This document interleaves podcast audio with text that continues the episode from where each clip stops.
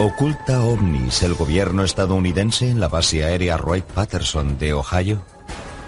Yo diría que se han encontrado decenas de platillos estrellados. ¿Existen documentos desclasificados que demuestren que se transportaron a dicha base restos de naves siniestradas? Según varios informes, se extrajeron entre 14 y 16 cadáveres de esa nave. Por primera vez en televisión, testimonios y evidencias del más alto secreto. Se me autorizó a levantar el secreto. Nunca he contado esto en televisión. ¿Existe una conspiración al más alto nivel para ocultar pruebas sobre el fenómeno ovni? ¿O estamos solo ante un mito más? No hay mejor lugar que la base Wright-Patterson para conocer toda la verdad en relación con los ovnis. Acompáñenos a conocer qué realidades se ocultan tras el Hangar 18. El almacén de ovnis.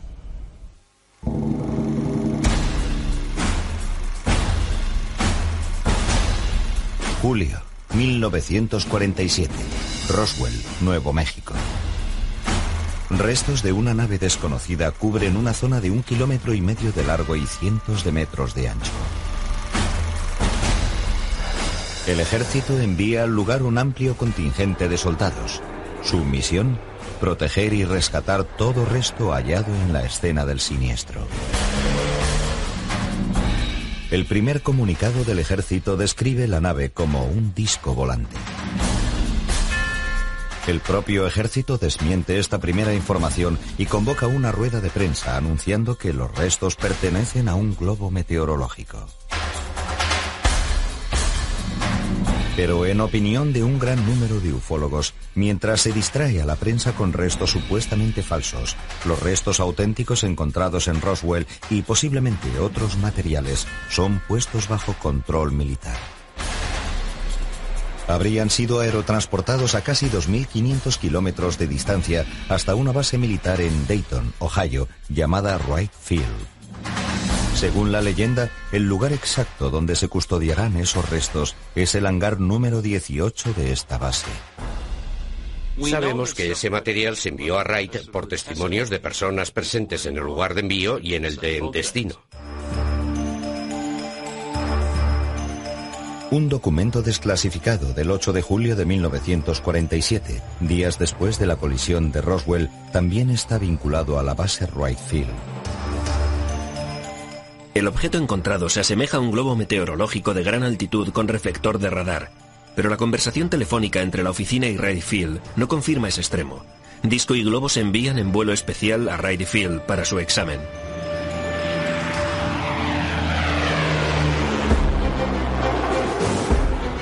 Poco después de la llegada de los restos de Roswell, se envía también a Wright Field para investigarlos a la última promoción de élite de la Academia del Ejército del Aire, la prestigiosa Air War College. Uno de estos aviadores de élite es un héroe de la Segunda Guerra Mundial, apodado Black Mac por su gran número de aviones enemigos derribados. Pero nada podía haber preparado a Marion Magruder ni a ninguno de sus compañeros para lo que estaban a punto de presenciar en Wright Field. Sus vidas cambiarían para siempre. Mi padre vio allí un metal muy flexible que se podía arrugar con las manos y recuperaba su forma inmediatamente. Un metal muy ligero que, sin embargo, se podía rasgar. Vio parte de los restos de lo que había sido una nave extraterrestre. Vio cadáveres. Y vio también un ser vivo. Un ser vivo de aspecto, según él, como infantil, muy delgado y de cabeza grande y largos brazos con cuatro dedos.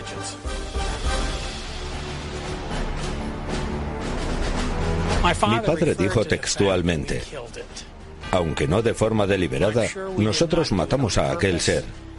Dijo que se experimentó con él, pero que, evidentemente, no sabían cómo mantener vivo a aquel ente. Finalmente murió. Aunque mi padre fue más allá. Mi padre dijo, lo matamos nosotros. El teniente coronel Marion Magruder y sus compañeros de promoción son obligados a guardar juramento de silencio bajo amenaza de consejo de guerra. Black Mac no desvela nada durante 50 años, ni siquiera a su propia familia. Pero en 1997, viéndose gravemente enfermo, comienza a sincerarse con sus más allegados. Le dije, papá, ¿no crees que ya es hora de que nos digas lo que sabes? ¿De compartirlo con nosotros? Él me respondió entonces que se trataba de un secreto terrible. Terrible por tener que cargar con él toda una vida, por tener que ocultárselo no solo a los suyos, sino al mundo entero.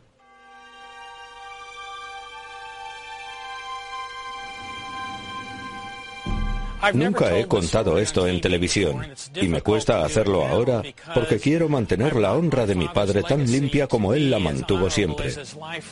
Pero también es muy importante para mí que se sepa que digo la verdad, una verdad sobre la que mi padre no albergó nunca la menor duda. Él tan solo quería que sus hijos supiéramos que no estamos solos. No es un testimonio aislado. Durante más de medio siglo han surgido testimonios similares en torno a restos de ovnis, cadáveres de alienígenas y cámaras criogénicas en el misterioso hangar de una base aérea llamada Wright Field y posteriormente, tras sucesivas ampliaciones, base Wright Patterson. Pero los interrogantes sobre esta base y su legendario hangar siguen abiertos. El hangar 18 es el secreto mejor guardado de la base Wright-Patterson. Para conocer la verdad sobre aquella nave, sus restos y probablemente todo su historial documentado, la base Wright-Patterson es seguramente el mejor lugar donde encontrarla. Wright-Patterson, una de las mayores y más importantes bases del ejército estadounidense, podría ser la zona cero de efectos y materiales existentes sobre ovnis. Todas mis fuentes de información lo corroboran. Todo el cuerpo militar que ha trabajado aquí durante todo este periodo les dirán que ese material estaba aquí.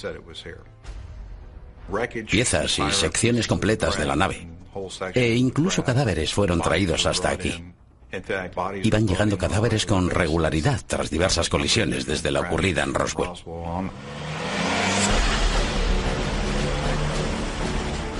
No solo se han enviado a Wright Patterson restos de colisiones de ovnis. Entre principios de los 40 y finales de los 60, toda la documentación militar sobre ovnis se ha redactado en la base como parte del proyecto oficial de investigación ufológica llamado Proyecto Libro Azul. Wright Patterson se ha convertido en una de las bases aéreas más citadas por los ufólogos. Sin embargo, la descripción oficial de la base es muy distinta. Lo que hace realmente única esta base es su proyección de futuro. ¿Cómo va a ser nuestra Fuerza Aérea del mañana? ¿Qué aviones pilotaremos? ¿Qué armamento llevarán? ¿Qué tecnologías se incorporarán a sus cabinas? El laboratorio de investigación de la Fuerza Aérea se encuentra aquí. La compra de aviones para nuestra Fuerza Aérea se realiza en nuestras oficinas. Supervisamos todos nuestros vuelos de prueba, toda nuestra ciencia y tecnología y las principales misiones de inteligencia realizadas en nuestro espacio aéreo. Naturalmente, parte de nuestras investigaciones en lo que respecta al ámbito tecnológico es materia reservada, en beneficio e interés de nuestros soldados y aviadores.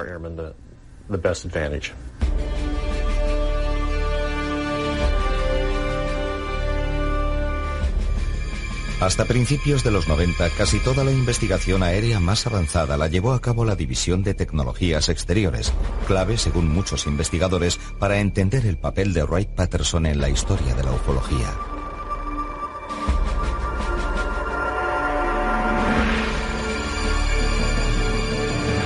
La División de Tecnologías Exteriores era el órgano responsable del espionaje técnico y científico aeroespacial, más en concreto de estudiar la capacidad de misiles extranjeros, en especial los de la Unión Soviética. Era pues un órgano preventivo ante posibles sorpresas tecnológicas, el órgano experto en armamento enemigo. Si en la base Wright-Patterson del Ejército del Aire se ha duplicado tecnología tanto soviética como alemana, ¿Por qué descartar que se haya hecho lo mismo con tecnología extraterrestre? No tengo la menor duda de que se ha hecho.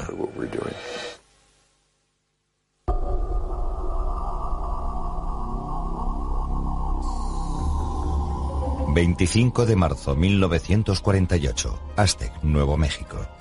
Un día corriente para los trabajadores de una planta petrolífera se convierte en un encuentro con lo desconocido. Al aproximarse a un cerro, un gran objeto plateado atrae su atención.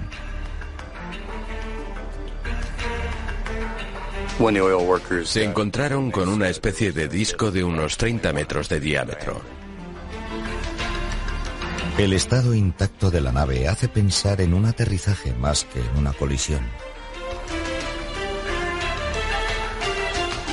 Los dos testigos con los que yo hablé, Ken Farley y Doug Nolan, dos trabajadores jóvenes entonces, no penetraron en la nave. Su capataz, Bill Ferguson, de los presentes el de mayor edad, gritó a sus hombres que se alejaran del objeto. Salvo una ventanilla rota, no se apreciaban otros desperfectos. Doug Nolan me dijo que vio dos cadáveres a través de la compuerta abierta. Horas después, llegan varios vehículos procedentes supuestamente de Camp Colorado. El gobierno estadounidense parece enfrentarse a un nuevo caso ovni. Para evitar errores como los de Roswell, se asume el control inmediato de la situación. Nueve meses antes, el ejército había dejado que el caso Roswell saltara a las portadas de muchos periódicos. Creo que habían aprendido la lección. Creo que habían perfeccionado sus técnicas de recuperación de naves accidentadas. El secretismo comenzó desde la misma llegada al lugar del ejército. Recordaron a los testigos su deber patriótico de mantener el secreto, obligándoles a prestar juramento de silencio. Entonces, cualquier exigencia en aras de la seguridad nacional se cumplía por respeto y lealtad al gobierno. El ejército quería aquella nave y haría lo que fuese por llevársela de allí.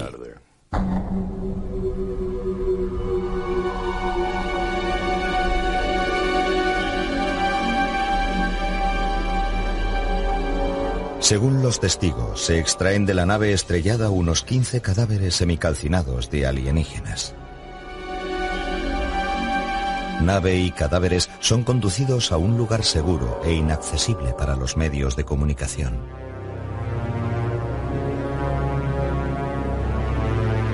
Lo lógico habría sido transportarlo todo a la base más próxima donde poder controlar todos sus accesos, luego a un lugar acorde a lo que se quisiera hacer con el hallazgo, pero el destino último iba a ser invariablemente Wright-Patterson. Es el alto número de cadáveres de alienígenas hallados en Aztec lo que hace de él uno de los casos más señalados de la ufología. Pero los ufólogos vinculan con Wrightfield otros muchos casos ovni. Octubre 1947, Paradise Valley, Arizona. Mayo 1953, Kingman, Arizona. Junio 1953, Laredo, Texas. Y diciembre 1965, Kecksburg, Pensilvania, son una mínima parte de muchos supuestos casos similares registrados tan solo en Estados Unidos. La estela de todos y cada uno de estos casos conduce siempre indefectiblemente al hangar 18 de Wright Patterson. Wright Pat era el depósito, una sala de espera donde aguardar el desarrollo de mejores tecnologías que permitieran un examen más preciso de ese material. Pese al gran interés e incontables publicaciones en torno al fenómeno ovni, no se confirmó oficialmente nada sobre naves extraterrestres en el hangar 18. Ese mutismo desvió a la postre la atención fuera de la base. Pero el interés por Wright Patterson resurge en 1978 cuando el ufólogo Leonard Stringfield pronuncia un discurso en el MUFON, el simposio anual de ufología celebrado en Dayton, Ohio, muy cerca de la propia base Wright Patterson. Leonard había realizado descubrimientos sin precedentes en este campo. Tenía incluso fuentes bien informadas que estaban facilitándole datos. Tenía testimonios sobre cosas que se habían visto o hecho no de una sola persona, sino de un buen número de ellas cuya confianza Leonard se ganó. Confiaban en él porque sabían que no las delataría. Podían darle información y él podía contrastarla con otras fuentes para determinar qué hechos eran ciertos y cuáles no lo eran. Stringfield escribió varios libros sobre colisiones de ovnis y su posterior hallazgo. Muchas fuentes citadas no quisieron que publicaran sus nombres completos por temor a perder los puestos de alto secreto que desempeñaban.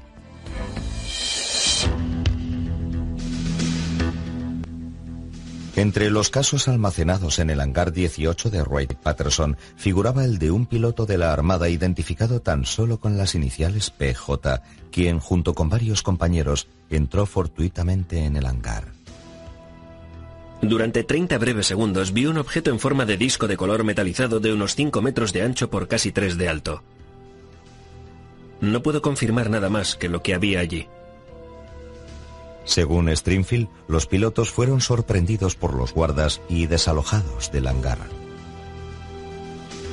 Una vez fuera, llegamos a la conclusión de que nuestro gobierno había construido y quizá incluso puesto en funcionamiento platillos volantes.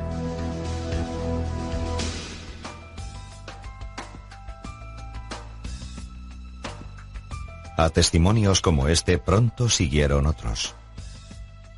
El ufólogo y detective de la policía de Aberdeen, Washington, James Clarkson, localizó a June Crane, empleada de Wright Patterson en la era Roswell. June Crane concedió en 1997 una entrevista a James Clarkson y este ha autorizado su emisión a Canal Historia por primera vez en televisión.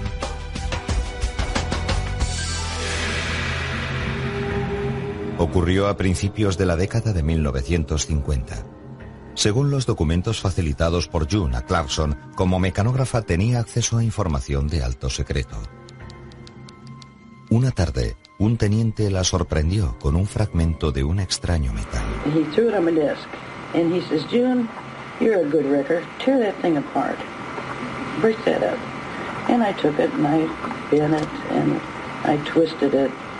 He threw it on my desk, and he says, "June, you're a good wrecker. Tear that thing apart. Break that up." And I took it and I bent it and I twisted it and I laid, laid it back down and it went, got right back the same shape. So it's it's fairly thick, but it doesn't weigh anything. But it had no weight at all. It was like a feather. I, I said, well, what is it? And he says, piece of a spaceship. He said, I just come back from New Mexico and I brought it with me. Principios de los años 50. Wright Patterson es el centro de investigación y producción de la tecnología más sofisticada del Ejército del Aire y el más avanzado de América.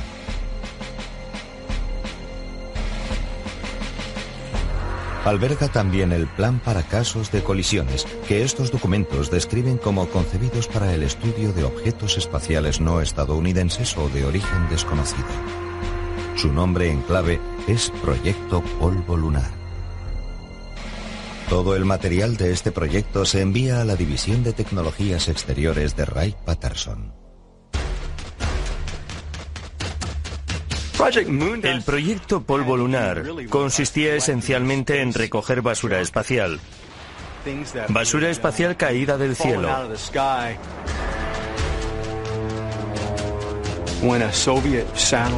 Cuando caía un satélite soviético, una pieza de un misil o un lanzador espacial soviéticos en una zona a la que podíamos acceder, nosotros teníamos que recuperar toda la cantidad de material posible para estudiar su composición, su estructura, componentes, etc.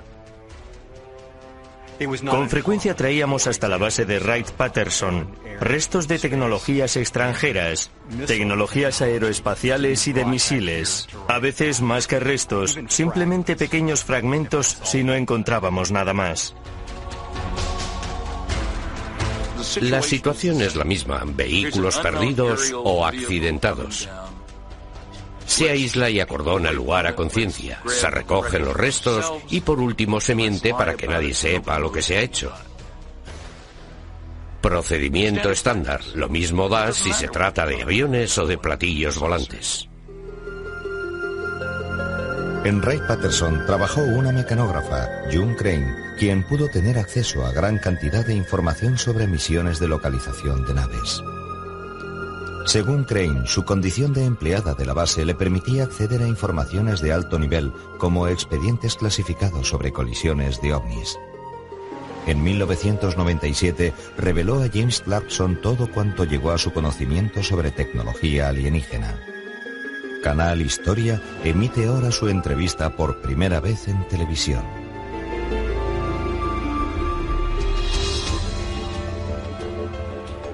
There was three times that I'm aware of. I won't vouch for the fourth one because I wouldn't. Are these these three crashes that you heard about while you worked at Wright Patterson? Well, well, one was the Roswell, and then there was two other ones. So as of 1952, they knew about three crashes Right, right. of vehicles that were probably extraterrestrial. Right, right. And then the, the one where they brought the two men into Wright Patterson Air Force Base and put them in the ice box. I didn't see it because nobody was allowed to see it. Okay, when two little men. He called them little green men. He, then he described them as a greenish blue. And they were four foot tall, and they were dead. And we're talking about non-humans. Non-humans, right, right. Según Clarkson, Crane no mencionó el asunto en 45 años. Había firmado un acuerdo de confidencialidad cuya ruptura se multaba con 10.000 dólares. Pero en 1997, Crane se decidió a hablar. En un email remitido a este programa, Clarkson cita palabras textuales de Crane. Tengo 72 años. ¿Qué van a hacerme? ¿Pegarme un tiro? ¿Encarcelarme? Creo poder afrontar ambos riesgos. June murió en 1998, pero su testimonio parece ratificar la presencia de cadáveres de alienígenas en Wright Patterson. Y según muchos ufólogos hay más testimonios. Yo hablé con ciertas personas de las cuales entrevisté a algunas y todas me aseguraron que había cadáveres en Wright Patterson, entre ellos cadáveres recogidos tras el incidente Roswell. La base contaba con instalaciones de almacenamiento refrigeradas para especímenes biológicos. Tenían un laboratorio para el estudio de antropoides, es decir, monos, simios, etc. Una perfecta tapadera, ¿por qué no?, para estudiar también seres extraterrestres. Otros datos sobre Ray Patterson los proporcionan los trabajos de Leonard Stringfield, el ufólogo especializado en casos de colisiones de ovnis.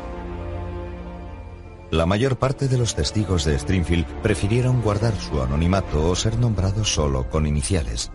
Uno de ellos, un exoficial de inteligencia, afirma haber presenciado la llegada a Roy Patterson de cadáveres de alienígenas en 1953. Yo vi los cadáveres en Wright Patterson. Estaba en el lugar y el momento indicados la noche que llegaron los embalajes a bordo de un DC-7. Stringfield entrevistó también a un oficial del ejército de tierra que fue testigo de la llegada a Roy Patterson de otros cuatro cadáveres en 1957.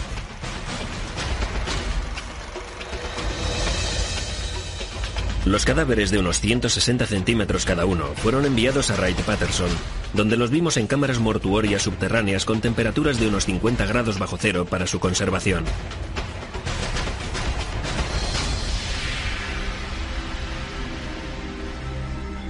A pesar de la pasión de Stringfield por el tema, su negativa a revelar sus fuentes frustró a muchos ufólogos que se vieron así incapaces de contrastar plenamente los datos. La información de Stringfield interesaba a toda la comunidad ufológica porque se sabía poco sobre colisiones de ovnis. La ocultación de fuentes impedía a otros verificar esa información por sí mismos. ¿Por qué no iban a poder hacerlo? Estaban en su derecho.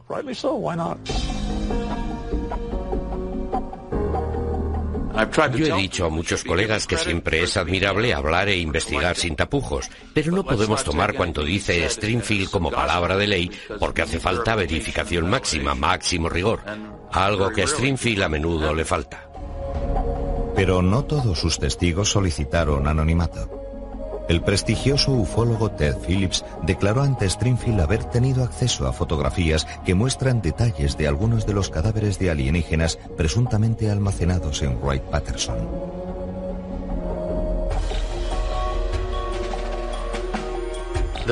En una mano se ven unos largos y finos apéndices muy similares a dedos. Y entre esos dedos hay una especie de membrana. Yo no había visto nunca algo parecido y decidí decírselo a Leonard, que se emocionó muchísimo porque él había visto lo mismo. Ignoro el origen de esas fotografías, pero son de fuentes fidedignas. Pese a las dispares fuentes de información consultadas por Stringfield, las descripciones de los supuestos alienígenas del hangar 18 coinciden. Las descripciones de los cadáveres apenas difieren. Pequeña estatura, grandes cabezas, brazos bastante largos, más larga la parte superior que la inferior, al revés que nosotros. Cuatro dedos largos y delgados, perfectos para un violinista como dijo un testigo. Boca semejante a una fina ranura, desdentada aparentemente. En vez de nariz, dos pequeños orificios, otros dos en lugar de orejas, y ojos proporcionalmente mucho más grandes que los nuestros. Seres pequeños de poco más de un metro y no verdes, sino grisáceos. Se cree que se mantuvo con vida a algunos de esos alienígenas incluso hasta años después del hallazgo de la nave en Roswell y sin duda se les practicó toda clase de pruebas. Si tuvieron en su poder al ocupante de una nave extraterrestre, no dudarían en practicarle una autopsia para determinar sus diferencias fisiológicas respecto a nosotros, sus diferencias genéticas respecto a nosotros, además de otras investigaciones muy avanzadas. Esas pruebas combinadas con resultados de pruebas practicadas a alienígenas vivos darían lugar a un proyecto de estudio biológico fascinante. ¿Existe o ha existido un depósito secreto subterráneo para esos cadáveres? El secreto mejor guardado de Wright Patterson es la vasta red criogénica necesaria para preservar esos cuerpos.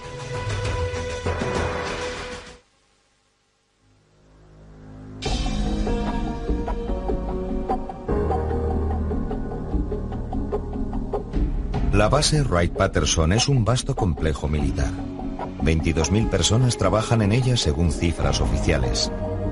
Y es sede del ala aérea 88, del Centro de Inteligencia Aeroespacial y del Mando de Material Bélico Aéreo.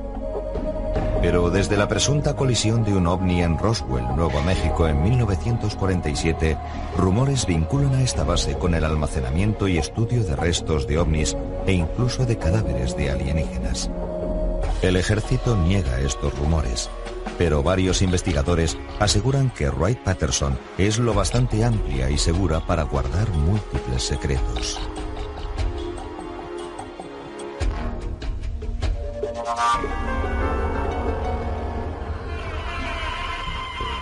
Yo estuve en el ejército 22 años, seis de ellos en la base aérea Wright-Patterson.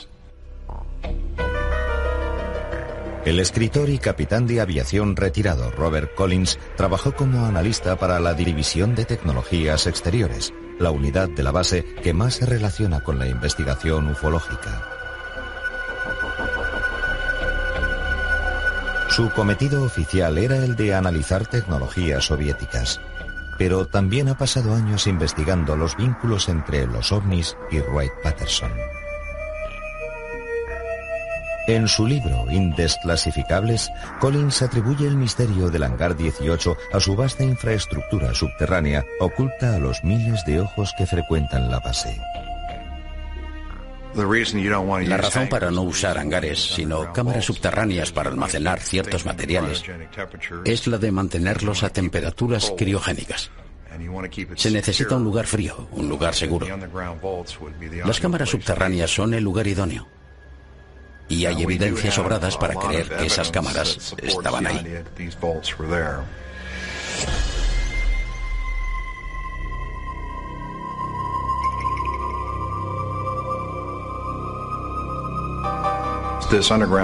Esa estructura subterránea era inmensa.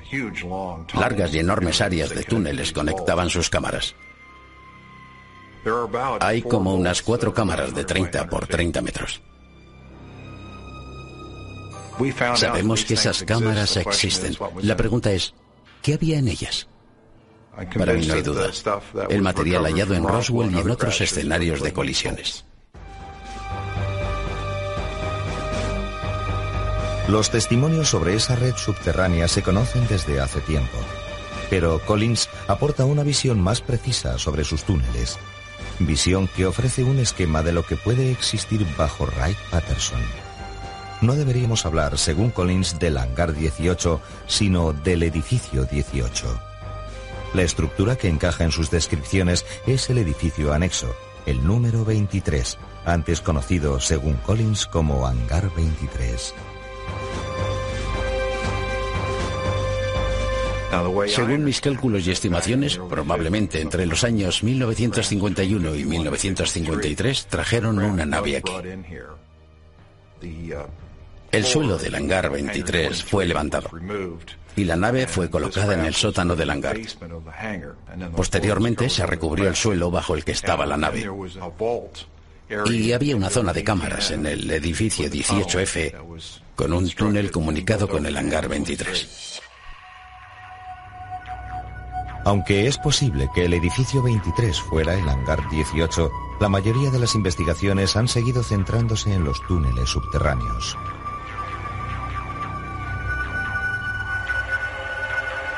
La base aérea Wright-Patterson cuenta con una amplísima red de instalaciones subterráneas cada una de ellas con una configuración diferente, pero con suficiente profundidad como para crear en ellas un perfecto y remoto laboratorio para el examen de artefactos alienígenas encontrados durante todos estos años. Entrevistando a varios empleados de la Fuerza Aérea con supuesto acceso a las cámaras subterráneas, Collins esperaba confirmar muchos rumores.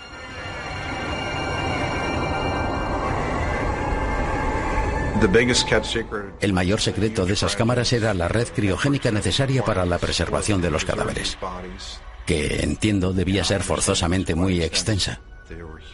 Había en ella grandes cilindros de almacenamiento a temperaturas criogénicas, con capacidad para una media docena de alienígenas de baja estatura. Quizá nunca se sepa qué se esconde bajo esta base aérea la custodian las más altas medidas de seguridad. Sus cámaras subterráneas son terreno vedado para cualquier observador externo e incluso interno. Son secreto incluso para parte del alto mando, una de las materias clasificadas de más alto nivel de todo el aparato de gobierno de los Estados Unidos. Un memorando desclasificado de julio de 1947 muestra el interés del entonces director del FBI, Edgar Hoover, por una nave encontrada y su frustración por no tener acceso al caso.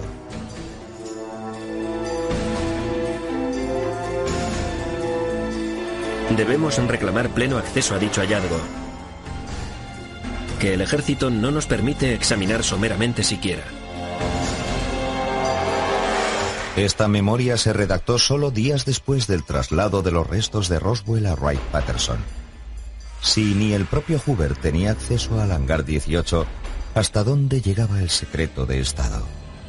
En una entrevista con Larry King en 1994 en TNT, el senador Goldwater detalló su intento de visitar el hangar. Creo que en ciertas dependencias de Wright Patterson se puede ver qué saben de ovnis el gobierno y la Fuerza Aérea. Informes sobre el aterrizaje de una nave se silenciaron. Le dije al general LMI, sé que hay un lugar en Wright Patterson donde guardan ese material secreto. ¿Puedo entrar en él? Nunca le había visto enfadarse, pero esa vez se enfadó y mucho. Me atajó en seco diciéndome, jamás vuelva a preguntarme eso. Ignoramos qué ocultan. ¿Documentos solamente? ¿Especímenes? ¿Restos? Nadie lo sabe. Pero desde las declaraciones del senador Goldwater, prácticamente nadie duda ya que es un caso real.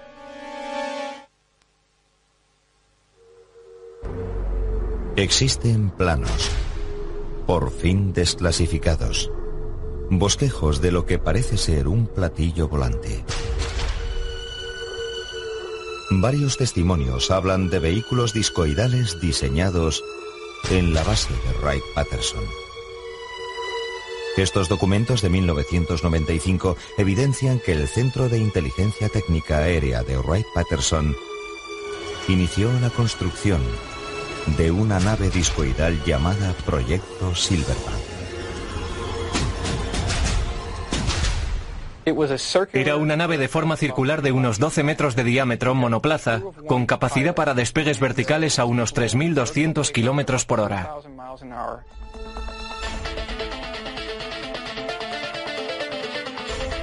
Hay quienes juran que la nave Silverback llegó a volar, aunque la mayoría cree que probablemente solo existieron sus planos. Pero este no fue el único ejemplo del interés del ejército en vehículos discoidales.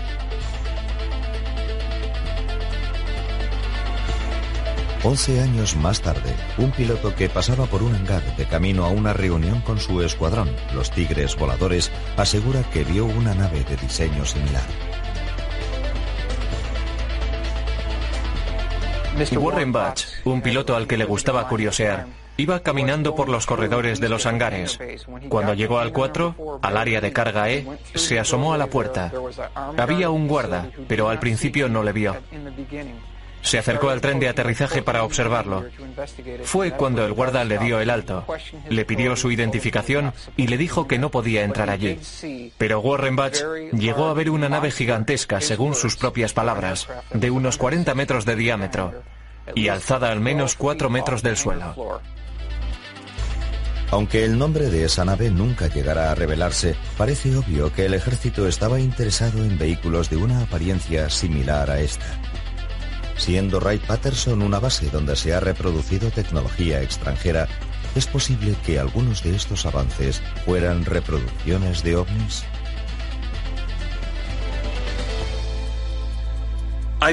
Yo creo que se ha invertido un gran esfuerzo en el estudio de piezas y componentes de ovnis siniestrados y de los datos instrumentales de seguimiento de naves pero dudo que sepamos reconstruir aún esa tecnología totalmente. Me refiero a algo parecido a platillos o naves nodriza. Si le hubieran dado a Colón un presupuesto ilimitado y un submarino nuclear y le hubieran dicho, aquí tienes este presupuesto ilimitado y este submarino nuclear, necesitamos dos más como este, ¿podría haberlos construido? No. Verano de 1980. Sobre Roy Patterson, una serie de misteriosas luces surcan el cielo. Según testigos y periodistas, la supuesta nave no se parece a nada que hayan visto hasta entonces. Fue descrito como un objeto moviéndose hacia arriba y hacia abajo, muy luminoso, que a veces se quedaba inmóvil largos lapsos de tiempo. También se dice que desapareció justo sobre Wright Patterson. Pero para nosotros la prueba concluyente fue la persecución del objeto a cargo de dos agentes de policía. Lo siguieron hasta Dayton y allí perdieron su rastro, lo cual parece corroborar que el objeto tuvo que aterrizar en la propia base Wright-Patterson.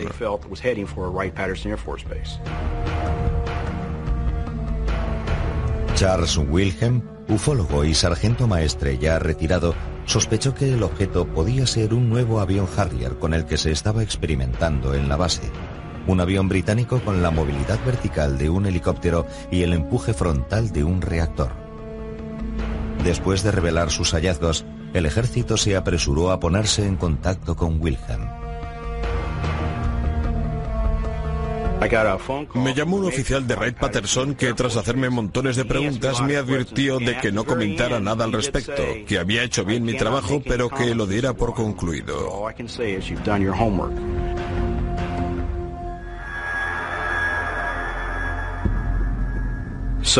Por eso muchas de las cosas inexplicables que algunos ven en el cielo no tienen por qué ser naves de otros mundos.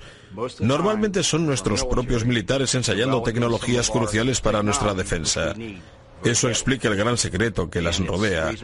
Por eso, yo confío en nuestro ejército y lo apoyo incondicionalmente. Este incidente sugiere otras posibilidades sobre las actividades en Wright Patterson.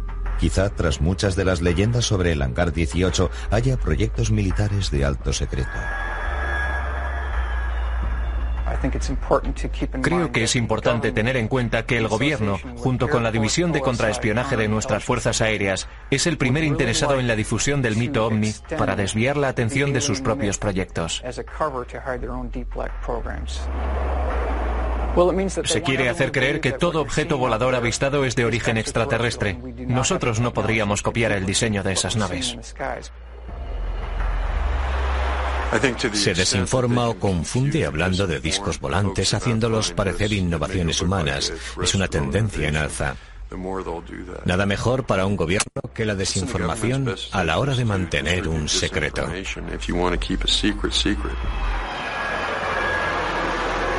Quizá el debate sobre Wright Patterson y su hangar 18 nunca se cierre del todo. Un 80% de la población está convencida de que en Wright Patterson hubo restos de ovnis y cuerpos de extraterrestres que se estudiaron quizás hasta 1982, cuando se trasladó todo a otro lugar por los rumores y filtraciones. Fue justo cuando los comentarios sobre hombrecitos verdes y demás disminuyeron sustancialmente. Se conjetura que todos los proyectos militares relacionados con ovnis hayan podido ser reubicados en otra base secreta, el Área 51, un misterioso aeródromo en el desierto de Nevada.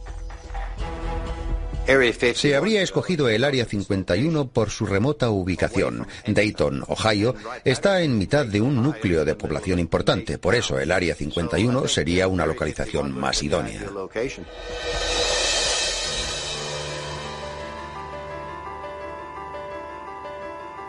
El gobierno rehúsa admitir la existencia de restos de ovnis en su territorio. A pesar de ello, hay documentos oficiales en los cuales se indica que restos de misteriosas colisiones, como la de Roswell, fueron enviados a Wright Patterson para su estudio. Han existido proyectos gubernamentales que han demostrado un reiterado interés por cualquier vehículo espacial localizable. Existen también testimonios según los cuales el gobierno se empeña en silenciar todas estas actividades. Pero, ¿por qué? ¿Cuál es la verdad que se esconde tras la leyenda del hangar 18? No hay pruebas concluyentes de que tengamos cadáveres de alienígenas. Es pura rumorología y especulación. Como ensoñación romántica resulta sin duda mucho más atrayente, pero lo cierto es que en 60 años no han aparecido pruebas materiales tangibles. Sin duda, existió esa nave de Roswell y también otras naves que cayeron en manos de fuerzas leales a los Estados Unidos. Pero el hangar 18, tal como lo ha concebido la imaginación popular, es ciencia ficción es parte de los rumores que circularon entre la comunidad ufóloga durante más de 35 años. Si uno se encuentra platillos volantes, no se deshace de ellos sin más. O existen en Wright Patterson o en cualquier instalación subterránea. Pero estén donde estén, se hallan en un almacén bajo control estadounidense. No se han deshecho de ellos.